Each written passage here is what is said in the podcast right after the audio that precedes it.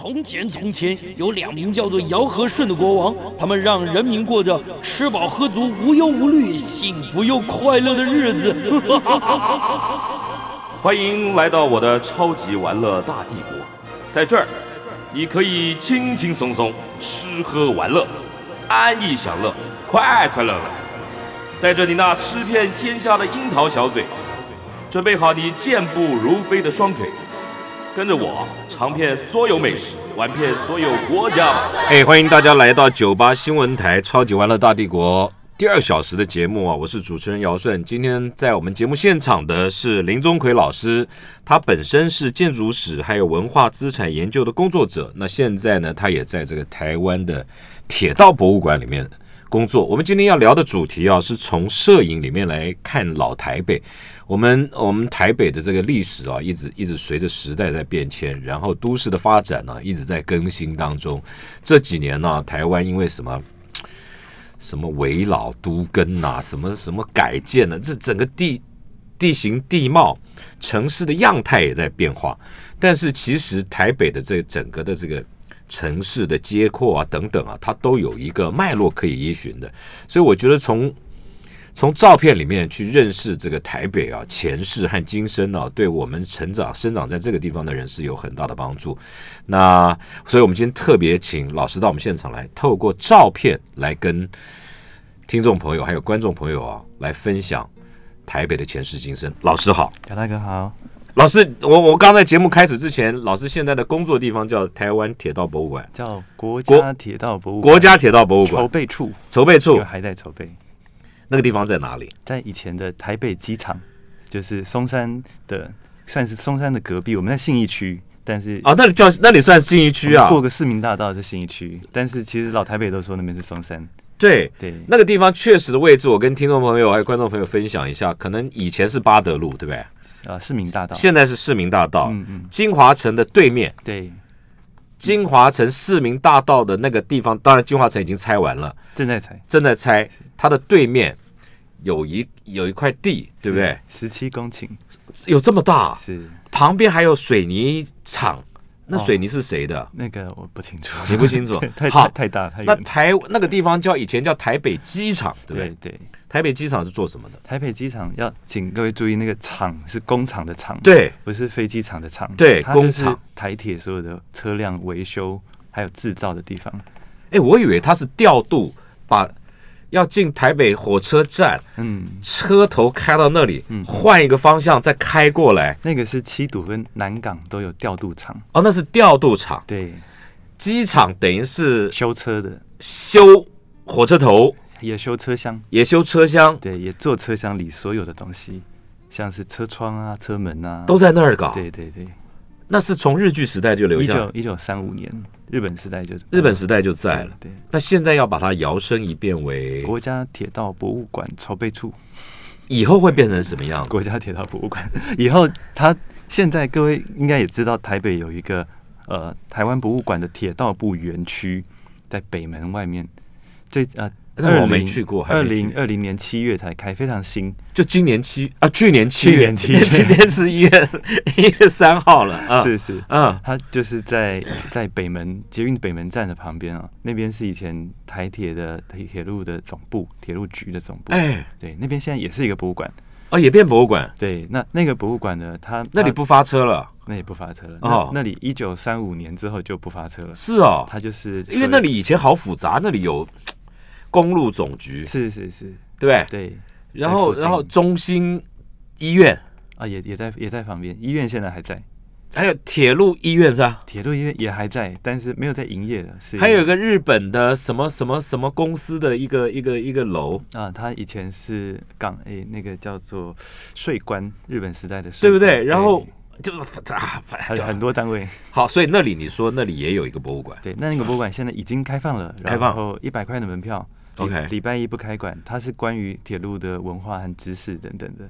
哦，但是以后在松山那个地方是真的会有车辆会会会运转，会，因为我们里面有非常多的轨道，嗯都是从日本时代一直沿用到台铁时期修车的轨道。嗯，那将来呢，也是会去跟台铁典藏许多他们呃，可能未来老的车头对对老的车车头或者是车厢，车厢那就是在我们场内里面跑来跑去，然后让还会跑来跑，可以让它开。有有有，是是会让我们正在做轨道的修复，那将来也会就是让让人在在上面搭乘。那什么时候会好？我们是分阶段开放的。好，第一阶段什么时候？二零二四年，还有那么久哦很快，一转眼就到了。不是我为什么会这样说？因为二零二一年是台湾铁路旅游年、铁道旅游年了是，，二零二零，对不对嗯，我们我们也在推动所谓的铁路观光、没错没错，轨道文化。是是，对不对是。我以为这个可以赶得上，来不及。但是呢，我们现在已经有就是定时的，还有定定期的导览，每个礼拜有四场哎，怎么样？怎么样可以报名参加啊？，就讲错了是三场，嗯礼礼拜三的下午跟礼拜六的上下午，只要嗯到我们的官方网站，就是国家铁道博物馆筹备处嗯有预约导览，而且我们还有分不同的需求，像有一些民众非常喜欢拍照，哎像姚大哥喜欢摄影，嗯我们的导览就只是带你进去，嗯，不会不会讲太不多。啰嗦对，因为知道你要花非常多时间去 去瞧光线啊、脚架啊。啊！我们那个叫摄影场，摄影场就是进去拍照，有很多的工厂建筑还有车辆，已经有很多人都来都来拍都出很多来拍。很精彩的作品。嗯。然后因为我们里面又有车子又有房子，都很都很珍贵，嗯。所以有专门讲车辆的叫例行导览，啊。那也有专门介绍古迹的是建筑导览，啊，都是由我们的同仁都有专业的是是是。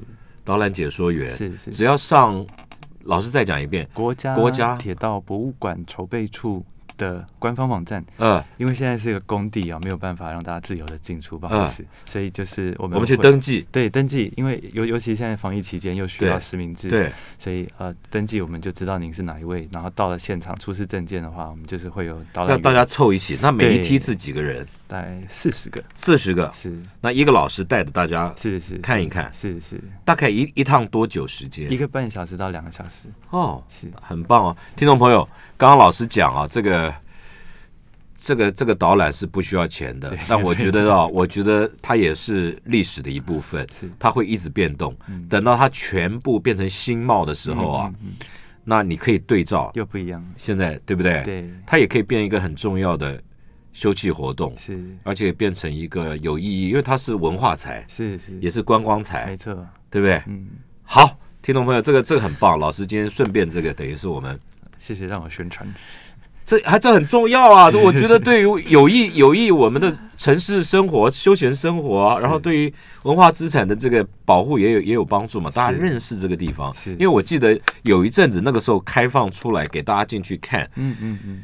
就是因为老师刚刚有讲那里是台铁的，台铁的就修火车的工厂，然后工人在那个地方生活，有洗澡的澡堂，有洗澡的澡堂，还有吃饭的餐厅。吃饭餐厅。对，那还有他们一些呃办公啊，或者是休息。它那个个建筑物的本身嗯叫什么形式啊？现代主义，现代主义。对，还是三零年代日本人就是已经把一些欧洲已经很流行的建筑思潮带来台湾，它那个那个煤材是什么？就是那个建筑的钢骨、钢筋混凝土。那个时候就用钢筋混凝土了，对，而且它钢筋混凝土只是外皮而已，它里面的构造都是钢骨的，而且我印象中它很大，然后很高，二十公尺。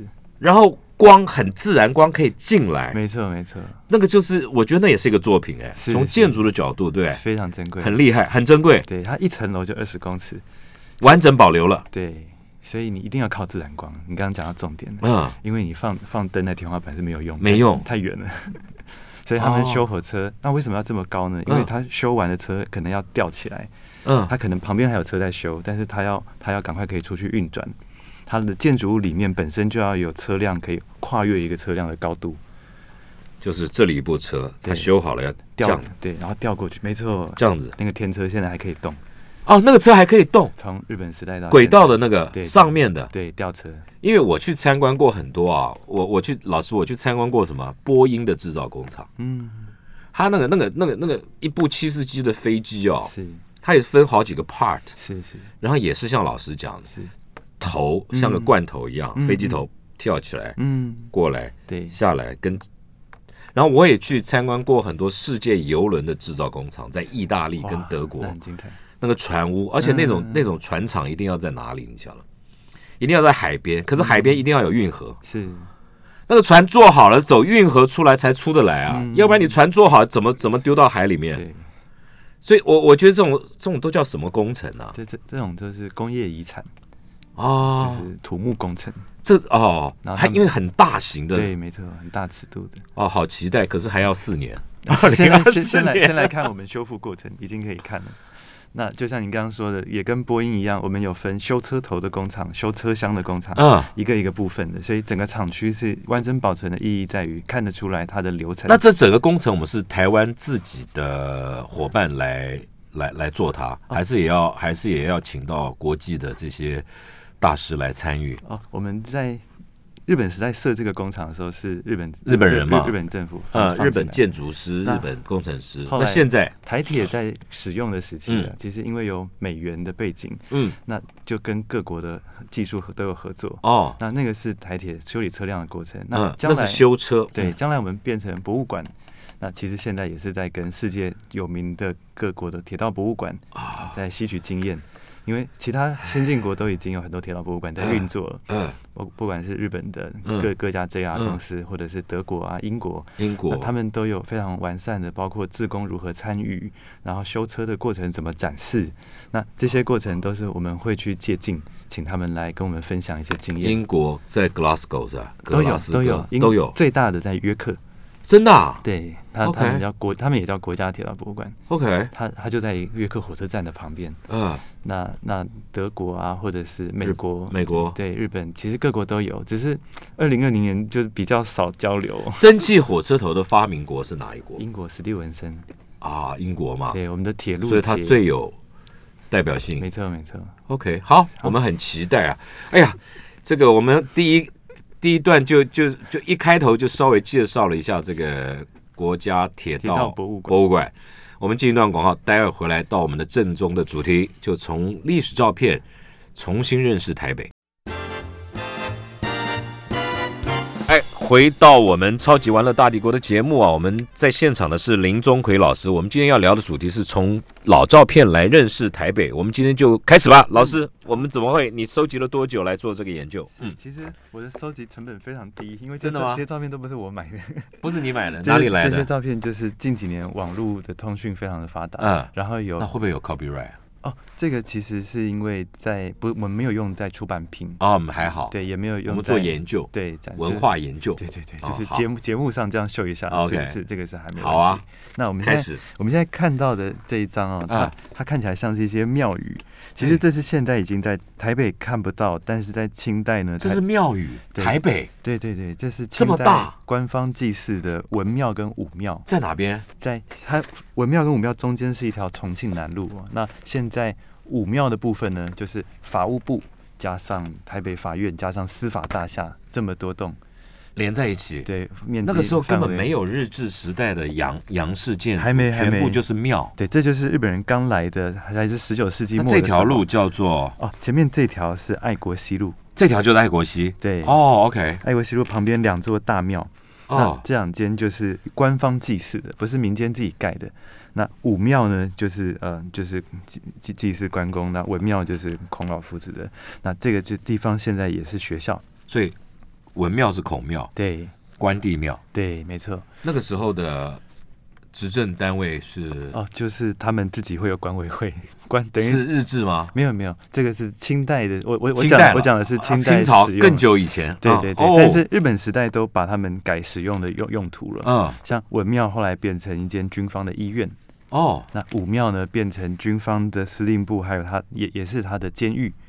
这这都是建筑有改吗？没有，这是在还没拆掉以前，就哦。临时的当做新的时代的变需监狱。求，对，变监狱还有军方的办公单位。老师，那我记得啊，那个中华电信那里有一面墙，那个就是新监狱，那是新监狱。从这，边搬去的。对不对？对。那里有一面墙，那里离那个谁啊，离演艺餐厅很近，是是是，对不对？就在旁边一面墙，那面墙留着了，金山南路、金山南路，然后它旁边是中华电中华电信跟中华邮政，中华邮政，那已经权非常那大。算新新监狱了。那个是日本时代把这个武庙拆掉之后搬过去，再搬过去再盖的。因为它的那堵墙的材料，嗯跟现代建筑又不一样是那个墙嗯非常的专业，它是台北城的城墙。啊。是啊，对，我们讲说这是爱国西路，嘿，爱国西路其实就是台北城的南边的城墙。嗯，那日本时代把城墙拆掉了之后，拆城墙，把它拿来当做盖监狱的墙，对，它拿来做各式各样的基础建设，除了盖监狱、盖医院，连总督官邸的基础都是城墙做的，还做水沟、下水道。它它那个材料可以维持这么久，那个材料是什么材料？它是它有很多，它有砂岩，主要是砂岩，嗯但也有奇里暗石。哦那他们是从内湖的金面山，哦，内湖现在捷运剑南路站啊，嗯，还有一个古迹，哎就是清代采城墙石的遗址。哎，我都没注意到。好，嗯是是那因为因为那个要爬山才上得去。哦，OK 就从剑潭寺旁边爬上去。好日本时代呢，就觉得说，清代这么辛苦的把那个城墙盖起来了，对，大老远的拉到城城中来盖盖这些城墙，那不要浪费，因为他们要开马路要拆城墙，就把这些城墙一块一块，拆下来，对对对，再一块一块叠上去。再叠成别的功能。OK，好，太有意思了。嗯，那我们来看到，这是呃日本时代的早期，这是庙还没有拆除的时候，嗯。所以有一些清楚的照片。但是我们看到穿着衣服的这些都已经是日本的呃官员或者是军人，哎，对，就穿了一个哦，对，那好像小好小。这，种都是蛮珍贵的照照片这是武庙的，它它因为它前面都没有门，它的门都在两边，都是侧面。老师这些庙应该也是大陆的工匠，是是过来是盖的吧？泉州或者是漳州的，而且它的那个木头嗯，可能也都是石头，可能也都是中国运过来的。，对，没错，压压舱石，哦，哦压舱石啊，对，过黑水沟的船很晃，哦那，那个石头你要让它船要稳，其实就是要压在，那正好压到台湾来就可以拿来当建材，那那个船回不去了，就不用不用回 来，是是这样吗？它天气好再回去就。是吗？OK，好，嗯，哇哦，这是文庙，文庙，文庙哎，好好看哦，那就没留下来，啊，因为日本时代就拆掉了。日本人不会用这种方式，他们那个时候，他们不保存的，他们那个时候还没有保存的观念，他们自己在京都就保存。那是因为统治的需求。哦我们如果马上就要进入到有行政办公的建筑物，好吧他们其实一来台湾，只有清代留下来的建筑物，嗯他们也不是马上拆。我们现在看到前面有一条白色的，对，这个其实是因为他们使用了这个文庙，他们一开始拿来作为还是相关的机能哦，叫做儒学。儒学，就是总督府呢认为说，台湾的这些汉人的读书人，嗯。还是要尊重他们，让他们有一个可以上课、授课的地方。就孔子文化，对，所以就用这个空间，在这里面当私塾、是是有点是官塾，官塾，对。来念书用的。没错没错。OK，但是因为太阳太大了，嗯，就是这些建筑对日本人他们是温带来的，啊这种高纬度、这种太阳照射的角度，他们不习惯，他们觉得太亮了，所以嗯。我们看到的这做个檐儿。对这一排就是他们用布去撑出来一条走廊。哦，这是布哦。，对，这是这算是一种调试时代的风格的调试，哦，OK，而且这个这种调试很有趣。我们看到它过了几年换成紫拉门，哎，这个变日式建筑了。对，对对，这个它看起来还是孔庙哦。你哎看这边写大成殿，哎，但是它里面的用法，因为都已经是日本人在用了，嗯，那他们就做了轨道，做了紫拉门，然后让那个阳光可以经过调调整，再到室内来。哎，老师，那你研究那个时候，那个时候，那个时候，这这这种这种祭祀，政府祭祀，嗯。因为我知道孔孔家嗯嗯一路相传，是。他有一个官位的。是是是。那个官位一直到了七十二代、七十三代都还保留，他有一个官位叫什么什么我也忘记大圣、什么至圣、什么什么，有个有 有一个名称他的后代才能然后祭祀官也叫那个名称是是是哦，OK，是是，但是到了日本时代，其实已经制度没有延续，哦。就是留下这个房子做儒学，所以台湾的士绅觉得没有孔庙了，他们又后来自己在大同区那边再盖又盖座新的，哦那是大正年间的事情，哦大正年间。就是还是还是需要这个、嗯。这个孔庙的祭祀的需求。嗯。那我们再看到附近有一个现在还在的门叫大叫南门，南门。南门就是立正门啊，附近旁边就是总统的官邸。这边对不对？现在这个总统官邸还在，对对，还在，就然后只是外面的墙越来越高 元首的安全很重要。啊，是不是？是以前还没有，这越来越高，然后越来越厚，然后那个墙颜色越来越，唉，好吧，清水混凝土，对不对？然后上面还有一些小洞眼儿，那那个大概要架枪的吧？也是不至于架枪了。啊，它那个上面那种是清水混凝土，它预铸留下来的预铸孔。哦，我以为是要架架机枪，就跟古时候那个碉堡城楼一样，得要架架洞眼儿、架枪的，抵御外侮用的。我讲一下它的功法，因为你总统官邸不可能在慢慢慢的灌浆，哦，要在外面先预铸好。对，你到营造厂要先把墙做好，嗯到现场你只要涂一层薄薄的水泥就组装起来。然后它那它怎么还是要打桩吧？基桩。当然，当然，像桩桩还是会打，嗯但是因为你整座墙如果都是灌浆的话，时间太久要搞。到什么时候？这样会有非常多的人力、人工会留在啊那边，还有很大的墙的缺口的时间，嗯所以那里的墙是用清水混凝土。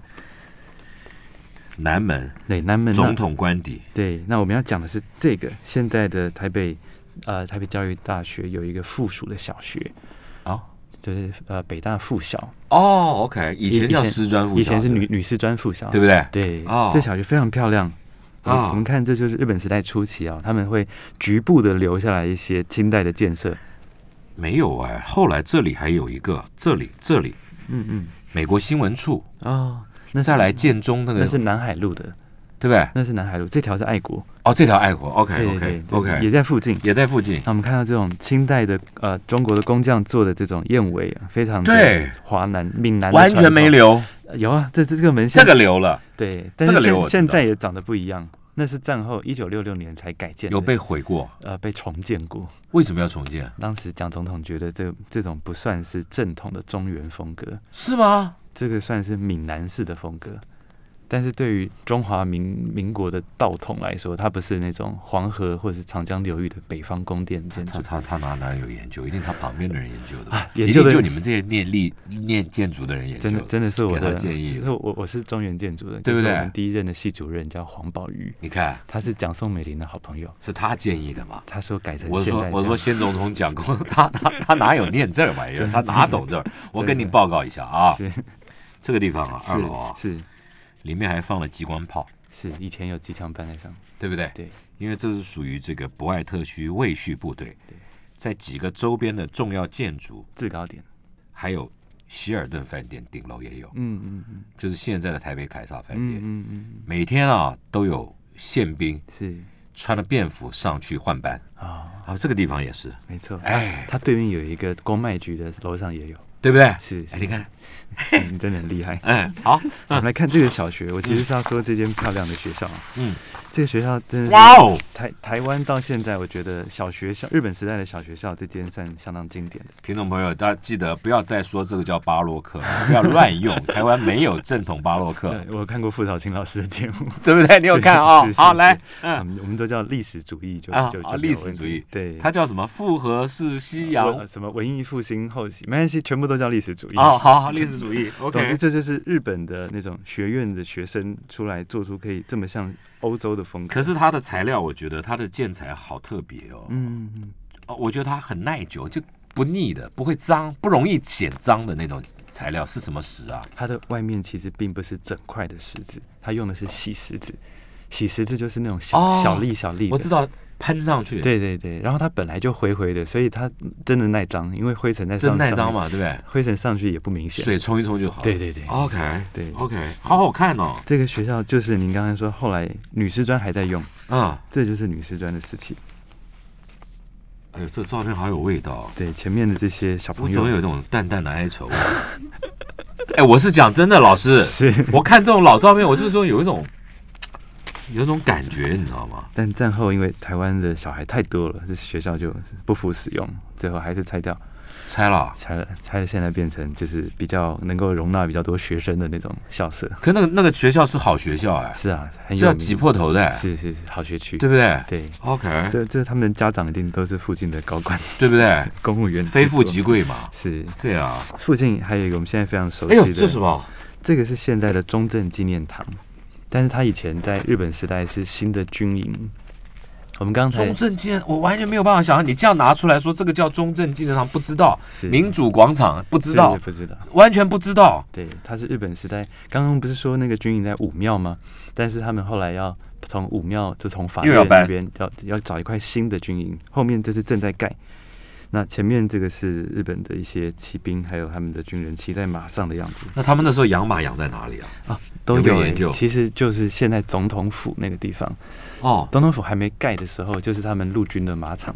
哦，是哦，是原本那边清代是姓尔东城还有双木林两家的宗祠，陈林两家，对，宗祠在总统府，对。就总督府，对，总督府去跟他们换地，就说这边我们将来要盖总督府。我，要拿了，对，然后他们就搬去大道城，现在还在哦，在哪里？承德新堂在在宁夏夜市旁边，那小了，对，小多了，但是其实房子还是很漂亮，日本时代搬过去，那现在留下来。是古迹，对，可是加起来后代子孙大概几千人，大要分也不好分了，那没有分，公祠就是大家都捐出去了。哦，就是他还还是他们家的管委会在在在管理是那哇林林家在重庆北路。嗯，我嗯，们回来看中正纪念堂这个房子也很特别哦。它日本时代呢，其实大部分早期呢，明治年间都还是用砖头啊、石头、木材在盖房子，但军营的规格特别高。军营它当时就非常少少见的整栋是用钢筋混凝土，这是钢筋了，老师，对，这个是钢筋混凝土哦，的，就硬，好硬。对，哎，这在哪儿？这就是中正纪念堂盖好了，这是刚才的。然后我们来看，这个是落成后，是哦，这边是中山南路，然后这是爱国西路没印象。这个房其实战后还在用哦，战后的宪兵司令部还有联勤跟陆军都用这个房子。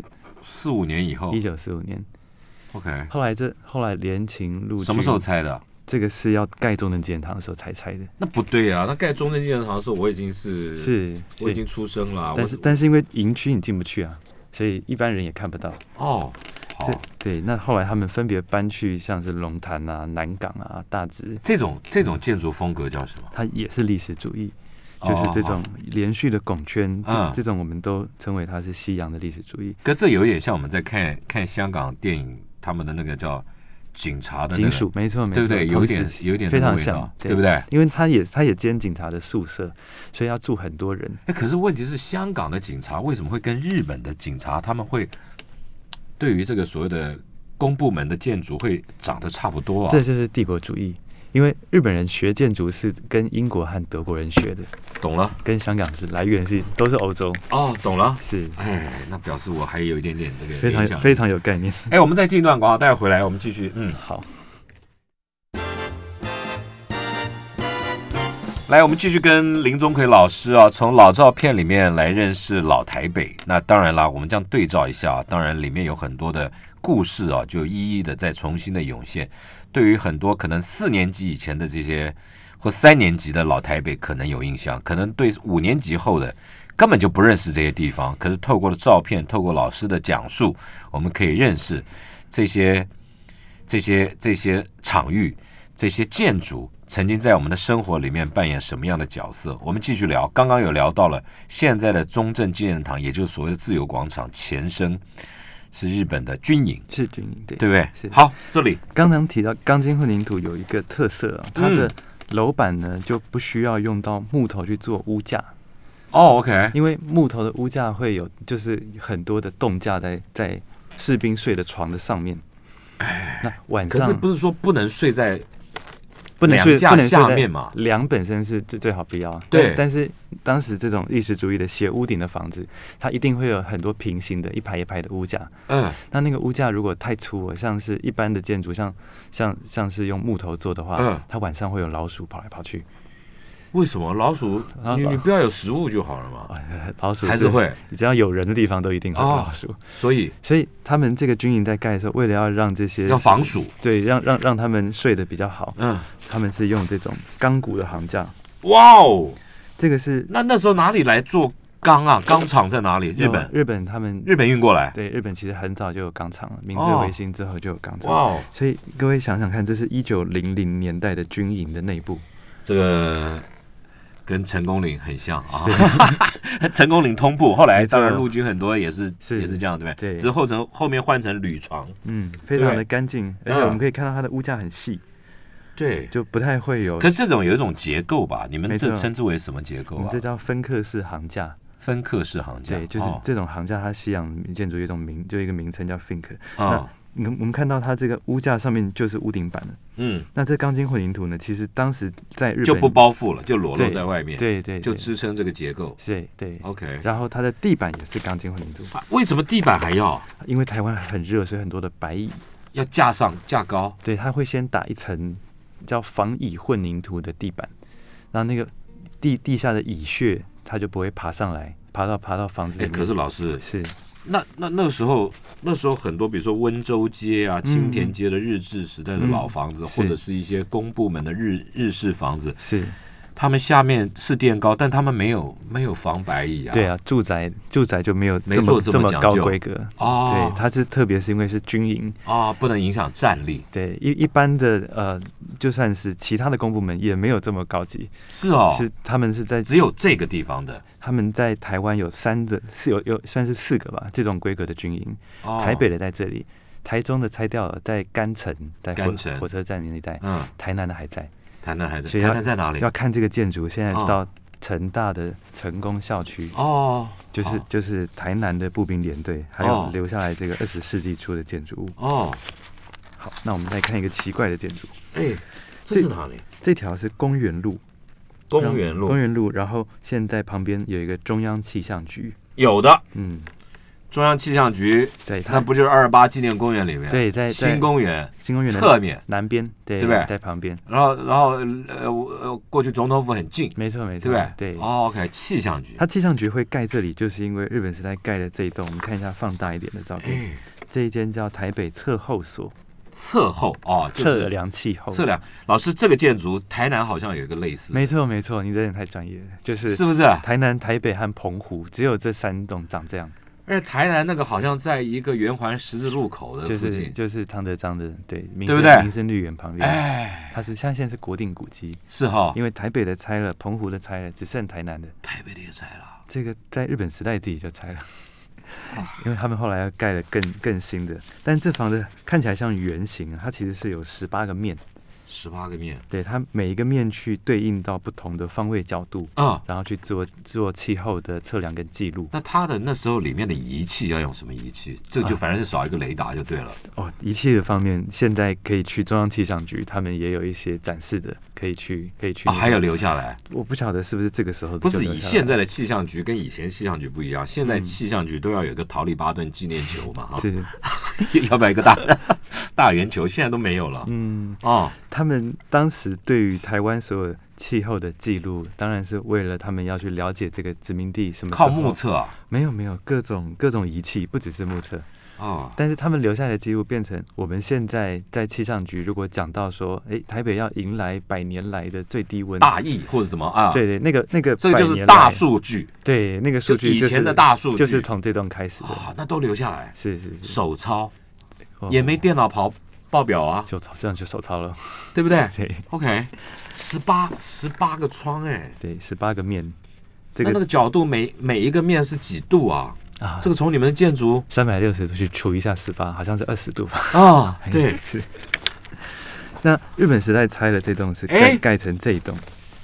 这丑了，啊，这是这就是现代主义，比比较没有这么有有有风味了。但是对，这没有我们看到味道远方。这个就是总督府已经总督府已经好了，嗯，那嗯，这条就是呃公园路，所以这栋呢是中央气象局一直使用到九零年代才拆掉。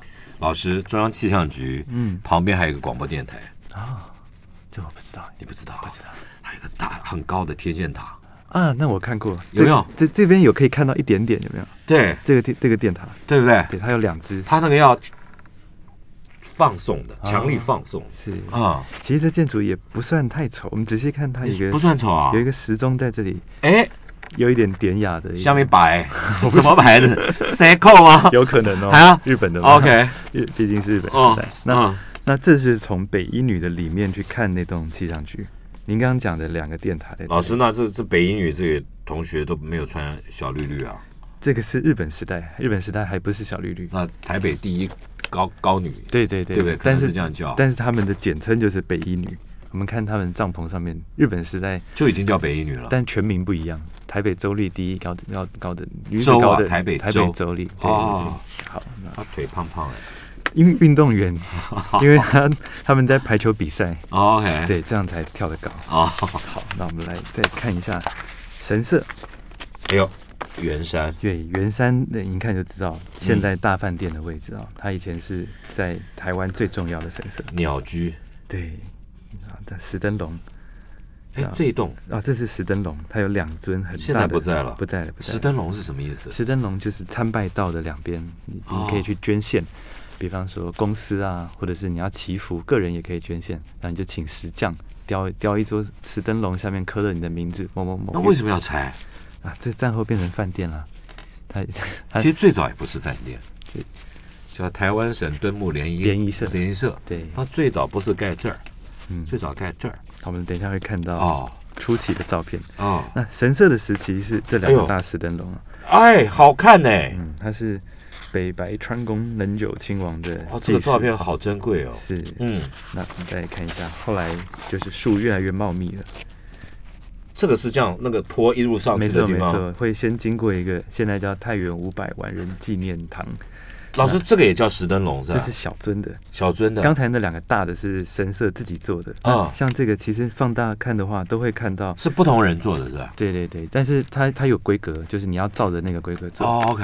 所以像这沿着路两边儿。没错，我们放大这照片都会看到，像这尊是汇金幡，汇金就是日本东北以前就是在台湾的同乡会哦，然后哦，他们捐的，他们捐的。捐捐的这个灯笼，然后嗯。像这是什么酱油工厂，在在在大道城那间大正哦酱油，哦所以所以就是不同人捐的，然后这样沿着这样一路到，因为他那里是神社，对所以就是要保护祈福。没错没错哦，祈福，那也是大家观光都一定会来，就是来台北旅游一定会，不管是自己来还是还是跟团来，全全部都是会来，他就是后来哦，这是以前的这样神社的样哦子，，这是战后呢初期作为联谊社的时候，已经是饭店的已经是哦，原山。但是我呃们可以看到他留下的参拜道。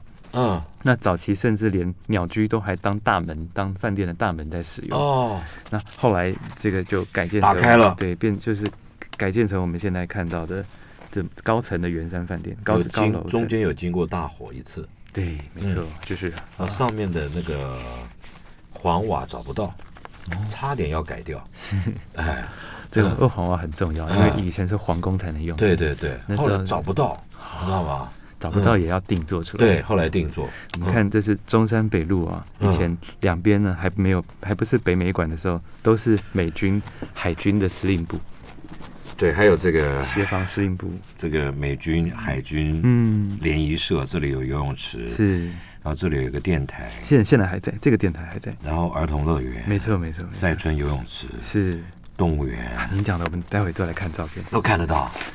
这个先来看一下淡水线还还是台铁在经营的时候，哦，会经过下面，对，这是铁道摄影前辈这其实是已经是第二代原生对对对，已经。重建过。对对，对，那我们来看，这就是儿童乐园。哎，对，这个体育馆这张是第第一天开园的时候，还留着，对历史照片。然后后来再春游泳池在他的旁边，对，那这个是他彩色的照片。大家可能不知道为什么叫再春，有一位就是舍身救人的，舍身救人，里面还有他的铜，像，头像还在，啊是。嗯，那基隆河，然后过过基隆河的铁桥，现在捷运还是走这个桥，嗯，同样的位置。那我们来看，这就是这是我有经历过的时代哦昨终于。昨日世界，哦，对，就是我小时候的时候开幕的那一天，嗯，在刚才那个广播电台的旁边。对，那他现在其实也还在，只是这个在吗？这不在了吧？没有拆哦这一栋，哎，没有拆，它就是停止营业。二零一四年停止营业之后闲置，因为一直有这个 building 叫这个建筑叫什么？昨日世界，昨日世界。对，它是一个园区。哦，好几栋，这个房子其实修一修变成公园，都还是应该还是还蛮受欢迎的。嗯那期待将来可以再看到它的修复。OK，嗯，OK，那这是现在在中华路哦，有一个台北市的文献馆。嗯，文献馆呢，以前中华路，中华路，中华路中华商场旁边那个中华路，啊，长长沙街中华路口，长沙汉口街交口，呃，汉口、长沙跟中华，对，好像是汉口。旁边有一条，对，应该是汉口。好。，那这座这个还在？这座庙，它一半还在，它的台基是钢筋混凝土的，嗯。这间庙非常漂亮，它叫西本院寺，哦，我知道了，京都的那个西本院寺，它在台现在改名字叫什么什么什么什么一个古迹什么？对，他就是西本院是树心会馆啊，嗯然后还有台北市文献馆，嗯还在这个位置。嗯但这栋因为它都是块木做的，嗯，啊，蒋总统过世那天他烧掉了，怎么回事？就不知道，就突然就起火了。但是呢，同一天对，就同一天，啊，不知道是什么，对，四月五号。巧合啊？就是嗯。啊，烧掉之后，可是台基还在，嗯，所以现在到现场去，嗯，没有没有。没有再盖是回来。留了那个下面。重建的话，我们就不用去日本了。哦，就看到 就可以看到嗯。跟浅草的本院寺也非常像，像。呃浅草的观音堂啊，就是就是京都的那个西本院士，他们在台北的分院嗯曾经有一间就是非常就是他们除了日本人除了神社之外，也有这种日本的佛教，在日本时代来跟台湾的佛教有一些融合。，OK，好，我们再进一段广告，待会回来我们继续跟老师聊下去，还有什么台北有趣的老故事？那我要继续抽出来。对。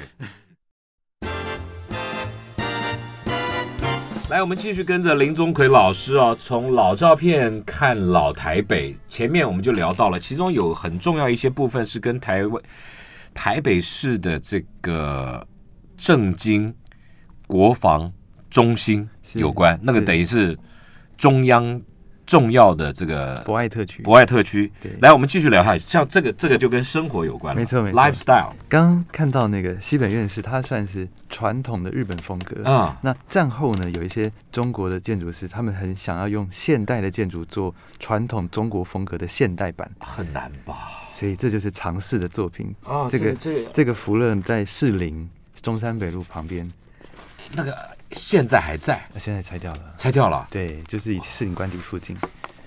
士林官邸，妹妹，我知道，我小时候在那里吃啊，吃啊真的福乐冰淇淋。对对对对，我吃福乐冰淇淋。建筑师旁边就是嗯旁边是什么？你知道吗？Scarlock 哦，不是芳林，啊，就是那一排房子还在，只是建筑改了。是啊啊，哎，他的设计者叫王大宏，我知道，所以我们一看就中正纪念堂、国父纪念馆。国父纪念馆，对啊，这是一个缩小好像哦，这是一个缩小版，好像哦，国父纪念馆这个沿儿，对，嗯。因为王大宏他本身是那种传统的算书香世家，哦他他的父亲也是北洋政府的司法总长，所哦。以家学渊源。OK，他在台湾都在尝试如何用钢筋混凝土做出这种传统的中国风格。哦，对，那我们来看，也有另外一种做法，用钢骨做的传统建筑物，这个是两厅院正在盖的时候。哦，我们刚刚正建堂外面那两栋，对，就是刚刚说这边整个都是兵营嘛，嗯。那等到蒋总统过世，就决定这边本来有个商场开发的计划，嗯，后来就放弃了，就变成是文化中心。哦，那第一期文化中心就是那那座蓝白色的，嗯，那这是第二期，就是国家的音乐厅跟国家的歌剧院。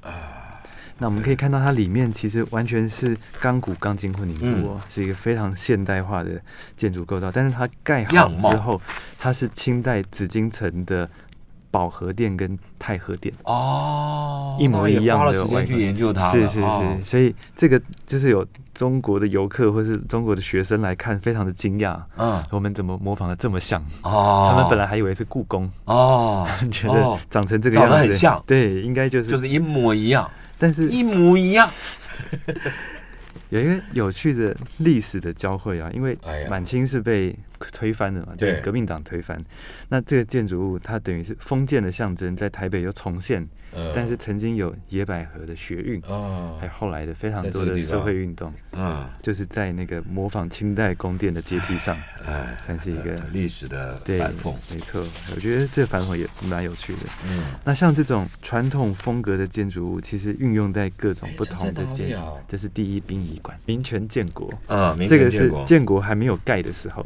这个时候，这个到现在还没改啊，，对啊，就长这个形式还是这个样子啊，就是这种传统可那时候清代的这个地方怎么好宽阔哦？没错，因为后来盖了高架桥，嗯。这是这是殡仪馆嘛，然后嗯。荣兴的树也长起来了，嗯，对，所以我们看到像不管是各种官方的建筑，然后这种嗯。大家觉得落叶归根，然后而且还是要回到一个中国的象征，在那个时代，因为我们那时候在做中华文化复兴运动，哦，有道理，是那再来看一下刚才说改城门的建筑师就是他的设计者，故宫的设计者叫嗯。黄宝玉。黄宝玉。对，黄宝玉他是中原建筑的呃创办的建筑系呃哦呃系系主任。系主任，之一啊。那我们看到这是故宫刚开始盖的时候，他会选在珍选在外双溪这个地方，就是嗯。看中它后面的这座山可以挖空了当库房。啊是，它就是另外一种用钢筋混凝土去模仿清代的的建筑，，对木造宫殿的形象。那嗯其实都是现代化非常非常当代科技的当时科技的一些建材了。嗯那另外一栋非常有名的，这栋大家一定认识。现在我们天气也非常冷哦，所以说不定上阳明山会看到下雪的情形。嗯以前的国民大会开会的中山楼，中山楼这栋房子大家就算没去过，一定也会每天都看到，就是就就是电视转播就是一百块的。啊 钞票的后面面所以我们从新台币从以前十块、五十块，然后都一直有它对，都一直有它。啊，因因为为它是象国家重要决策的地方，对，这个是宪法是不是？修哦，修宪。嗯然后这建筑物的本身呢，它也是呃，因为孙孙文先生一百嗯一百岁的诞辰，嗯所以当时本来是说呃，政工干校的人要送给蒋总统一个生日礼物，哦。是送给一个孙先生的生日礼物要送蒋总统，但他说哦不要，我们盖一个纪念堂，哦，我们就是可以在这边。中山楼，就是对，嗯。那那建筑师非常有名，叫修泽兰，啊，修泽兰。她是一位女建筑师。啊，那她她设计这个房子，他盖在一个地质下面都是硫磺，很难的很难。对，嗯。所以当时她东西很容易坏，对，它每一根钢筋都是包了柏油打进去的，是哦，是非常高科高难度的技术。嗯，当时会选在这里，也是为什么选在这儿？老总统前看过风水，哦，他说这个地方就是好地方。对，左风水宝地，左左右都有山，对，然哦后后面有沙帽山，前面是台北盆地这样。哦，来看一下以前的台北市议会，哎呀，现在打掉要盖一个日式领馆了，是一个新的大楼即将要出现在这。边。那这也是一个历史场景啊，就美嗯。美丽岛嗯，审判之后，在台北的一些党外人士要抗议要声援，它是个圆形建筑。对，它是一个扇形，对。因为它里面的异场，啊，异场呢是要就是在扇面上面那个是谁盖的？这个？这个建筑师叫高尔潘，高尔潘对，高尔潘现在现在还健在哦，九十几岁，哦。非常有名的建筑师，嗯。北美馆就是他设计的。哦，OK，而且北美馆是一个在中山北路跟基隆河交交错的地方，交汇然后一个方形的建筑。对。这个是中山北路跟以前的中正路，就是现在忠孝东西路交汇的地方，所以台北的两个节点都是他的作品，啊，非常重要的。那个叫，官道啊，对就是老先生 上下班要必经之路，，对，在老先生上下班之前，日本时代去参拜神社也是走那条，哎，对不对？所以那条非常重要。然后那个时候所有的红绿灯都会有制服和便衣，是对不对？他的车是不会碰到红灯的。对对对，可是所有的所有的你你老师说的节点，就是大家会就这样这样这样就是一路，对不对？对那就官道，对，对不对？所以他的车因为所有的十字路口是没问题，可是碰到纵贯线，火车没有办法为了怎么办？所以做一个桥跨过去。哦，是这样子的原因啊。以前有以前有一个复兴桥，有有有。是。好，哦我们再来看，那这个这条其实也是未来的官道，也相当重要哦。嗯，松山机场，哎，松山机场最初在日本时代是台北航空站，嗯，那那个房子到后来不断的增改建，这个是最最早的样子，松山机场长这样松。山机场最早是这样，然后哦后来在美元时期变成变这样就是美美国美中华民国在美元时期改建过一次，后来又增建新的航厦。啊，那现在我们看到的是，在这个外面呢，又加上了又一层拉皮，对就是又一个黄色的。对不对？对我刚才嗯讲的这几个过程呢，它它历经了中华民国时期所有最重要的建筑师杨卓成、陈其宽、王大闳全部都参与，每、哦。每个人去做一点，每个哎，人这些建筑师都要去国外念吧？啊，他们都是国外的，的确。不是英国、日本、啊，美国最多。美国。是是哦。因为战后跟美国的这个是。后来嗯。世贸最早的世贸展览馆在这儿。啊。啊，后来还有一段时间搬到东华北路的体育场，就是现在现在小巨蛋那边，啊。就从这边一路往南边，因为哦我们刚刚讲说中山北路是旧官道的话，嗯。敦化北路可以说是新国门。嗯，你国际机场的时候，嗯。从这个地方下来的贵宾嗯。要到仁爱圆环去转到总统府，哦，所以敦化北路这么宽。要转哦，对，好，这以前最最后一个建筑我们对。聊一下啊，这个是那个啦，中华体育场。中华体育馆。嗯。中华体育馆是中泰宾馆的嗯。这个这个邻家盖的，嗯，对，现在拆掉，正准备做新的计划。是他已经拆掉很久了，而且对。他他非常冤枉啊，他是出租给人家放冲天炮的时候烧烧掉了，对，以前琼斯杯都在这个地方举是行，是很对不对？很大的一个对面是羽球馆，嗯，再过来是台北体专，是，对不对？所以这边好几栋体育场。啊。我们虽然时间不够了，但是就就看一看这些，像是呃以前旧的台北的体育馆，哎。这是现代的小巨蛋，但是我们可以看到早期都是用这种宫殿的风格，对，为什么？那个是中华文？你说中华文化复兴复兴运动。而且这家营造厂在中国都做这种风格，它叫基泰工程师，哦，他在青岛、在南京、在上海都盖这种体育场，所以我们后来的棒球场也那这个工工程营造所还在，还在还在基泰基泰对基泰建设，对，就是基泰建设。哦，他们好早期也是从中国来，这是以前台北的棒球场。好好，今天好，听众朋友，我们节目时间已经到了。今天这个林老师啊，跟我们聊啊，给了我们非常多这个带回很多的历史场景啊。历史是一步一步走出来的，那建筑是生活的容器、品味的容器，然后它见证了城市的发展。那当然了，我们可以看到上一个阶段、上一个世纪，台湾因为政治的关系，因为文化的关系，所以有一些那样子形式规格的老建筑，包括从日治时代一直到国民政府时代，下一个阶段台北会展现什么样的样貌？其实我们都有参与在其中。今天非常谢谢老师到我们现场来，下次再请您来跟我们来分享。谢谢老师，谢谢老师。谢谢。